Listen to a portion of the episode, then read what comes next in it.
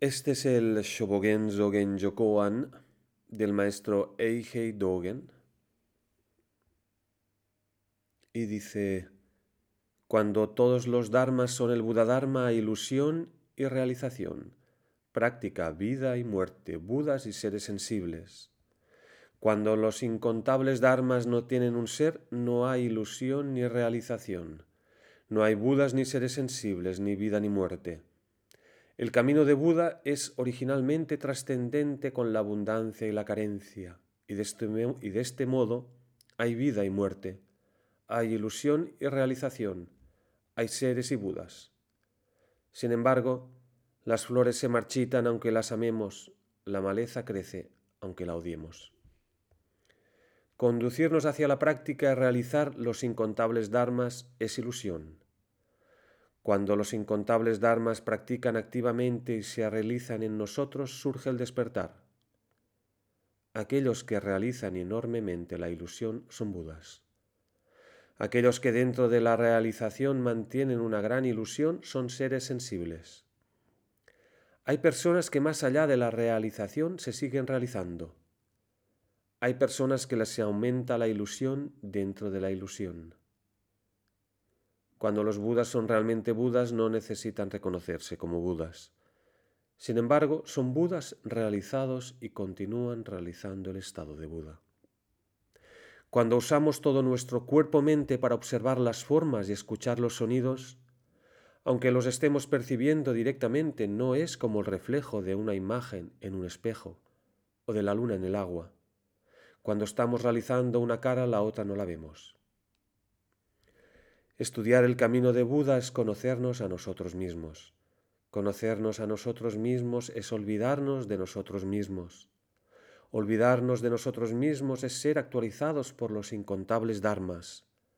Ser actualizados por los incontables dharmas es desprendernos de nuestro cuerpo-mente, así como del cuerpo-mente del mundo externo. Hay un estado en que los rastros de la, de la realización son olvidados y se continúan manifestando durante mucho tiempo. Cuando al principio las personas buscan el Dharma se encuentran muy lejos de los límites del Dharma, pero tan pronto como el Dharma nos es transmitido auténticamente, somos un ser humano en nuestro elemento original. Cuando un hombre navega en una barca y observa con sus ojos el margen, erróneamente piensa que el margen se mueve. Si mantiene sus ojos fijos en la barca, se da cuenta que es la barca que avanza. Del mismo modo, cuando intentamos entender los incontables dharmas en la base de confusas presunciones sobre el cuerpo y la mente, erróneamente pensamos que nuestra mente o nuestra esencia podría ser permanente. Si nos volvemos familiares con la acción y volvemos a este lugar concreto, la verdad evidente es que los incontables dharmas no tienen ser. La leña se vuelve ceniza, nunca puede volver a ser leña. Sin embargo, no deberíamos ver la ceniza como a su futuro y la leña como a su pasado. Recuerda, la leña perdura en el lugar de la leña en el Dharma. Tiene un pasado y un futuro. La leña, después de haberse convertido en ceniza, no se vuelve leña otra vez. Del mismo modo, los seres humanos, después de la muerte, no viven otra vez. En el mismo momento hay una costumbre establecida en el Buda Dharma en no decir que la vida se vuelve muerte. Es por eso que hablamos de no nacimiento. Y es la confirmación de la oración de Buda en el giro de la rueda del Dharma que la muerte no se vuelve vida. Es por eso que hablamos de no extinción. La vida es una situación instantánea y la muerte es una situación instantánea. Es lo mismo, por ejemplo, con el invierno y la primavera. No pensamos que el invierno se vuelve primavera y no decimos que la primavera se vuelve verano. Cuando una persona se realiza es como la luna reflejándose en el agua. La luna nunca se moja y el agua nunca se perturba. Aunque la luz de la luna es vasta y maravillosa, se refleja en una pequeña cantidad de agua. La luna entera y el cielo entero se reflejan incluso en el rocío de la hoja de una hierba o en una pequeña gota de agua. La realización no destruye a la persona, así como la luna no agujerea el agua. La persona no obstruye la realización, así como el rocío no obstruye el cielo y la luna. La profundidad de la realización es la misma que la altura de la luna. La vastedad y la pequeñez de su momento debería ser investigado en grandes y pequeños cuerpos de agua y observados en la amplitud y en la estrechez del cielo y de la luna. Cuando el Dharma aún no ha penetrado el cuerpo y, el, y la mente, no nos, nos sentimos como llenos con el Dharma. Cuando el Dharma llena el cuerpo y la mente, sentimos como si todavía faltara algo. Por ejemplo, al navegar dentro del océano más allá de las montañas, cuando miramos alrededor de las cuatro direcciones, el océano parece ser redondo, ninguna otra forma aparece. Sin embargo, este inmenso océano no es redondo ni cuadrado. Las otras cualidades del océano son inagotables. Para los peces es como un palacio, para los dioses es como una cuerda de perlas. Pero tan lejos como nuestros ojos pueden ver, solo parece ser redondo. Y es tanto para el océano como para los incontables dharmas. En el mundo polvoriento más allá, los incontables dharmas abarcan numerosas situaciones pero vemos y entendemos solo tan lejos como nuestros ojos de estudio y práctica son capaces de ver. Si deseamos escuchar cómo son los incontables dharmas, deberíamos recordar que aparte de su apariencia cuadrada o redonda, las cualidades de los océanos y de las montañas son numerosas e infinitas, y que existen otros muchos mundos en las cuatro direcciones. Esto no solo es verdad en el mundo externo, sino recuerda que en este presente inmediato y en una sola gota de agua también es así. Cuando los peces se mueven en el agua, no importa hasta dónde vayan, el agua no tiene fin. Cuando los pájaros vuelan por el cielo, no importa hasta dónde vayan, el cielo no tiene fin. Al mismo tiempo, desde la antigüedad, los peces y los pájaros nunca han abandonado el agua o el cielo. Sencillamente, cuando la actividad es mayor, el uso es grande, cuando la necesidad es pequeña, el uso es pequeño. De este modo, cada pez y cada pájaro utiliza el espacio entero y vigorosamente actúa en cada lugar.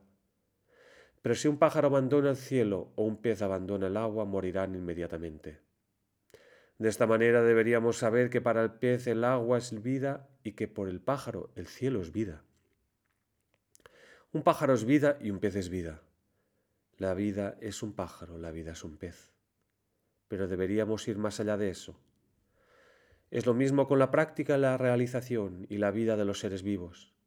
Así, si hubiera un pájaro o un pez que les gustara moverse a través del agua o del cielo solo después de haber llegado al fondo del agua o completamente haber penetrado el cielo, nunca podrían encontrar su camino o su lugar en el agua o el cielo. Cuando encontramos este lugar, esta acción se realiza inevitablemente como universo. Cuando encontramos este camino, esta acción es inevitablemente el universo realizado el mismo, Este camino y este sitio no son ni grandes ni pequeños, tampoco son sujeto ni objeto, tampoco han existido desde el pasado ni han aparecido en el presente, y así están presentes de esta manera.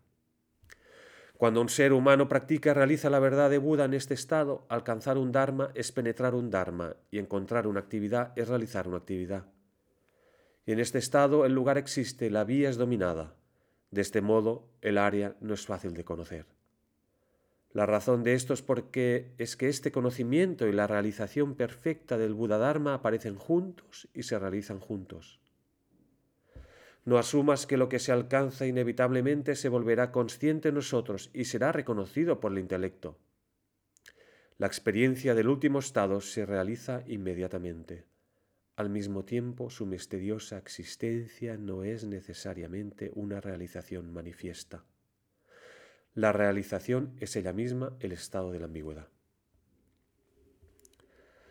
El maestro Zen Hotetsu de la montaña Mayokuzan se está abanicando. Un monje viene y pregunta, la naturaleza del aire está eternamente presente. No hay lugar en el que no llegue. Entonces, ¿para qué el maestro usa un abanico? El maestro dice, solo has entendido que la naturaleza del aire está eternamente presente, pero aún no conoces el verdadero significado de no hay lugar en el que no llegue. El monje dice entonces, ¿cuál es el verdadero significado de que no hay ningún lugar en el que no llegue? En este momento el maestro se abanica. El monje se postra. La experiencia real del Buda Dharma, el camino vigoroso de la auténtica transmisión es así. Alguien que dice que para que el aire esté eternamente presente no necesitamos abanicarnos o que cuando no nos abanicamos aún podemos sentir el aire, no conoce el eternamente presente y no conoce la naturaleza del aire. Debido a que la naturaleza del aire está eternamente presente, el viento de la casa de Buda ha hecho que la tierra se manifestara ella misma en oro y que el largo río madurara en pura leche. Shobogenzo Genjokoan, escrito a medio otoño en el primer año de Tempuku y presentado al discípulo laico Yokoshu de Chinzei, editado en el cuarto año de Kencho.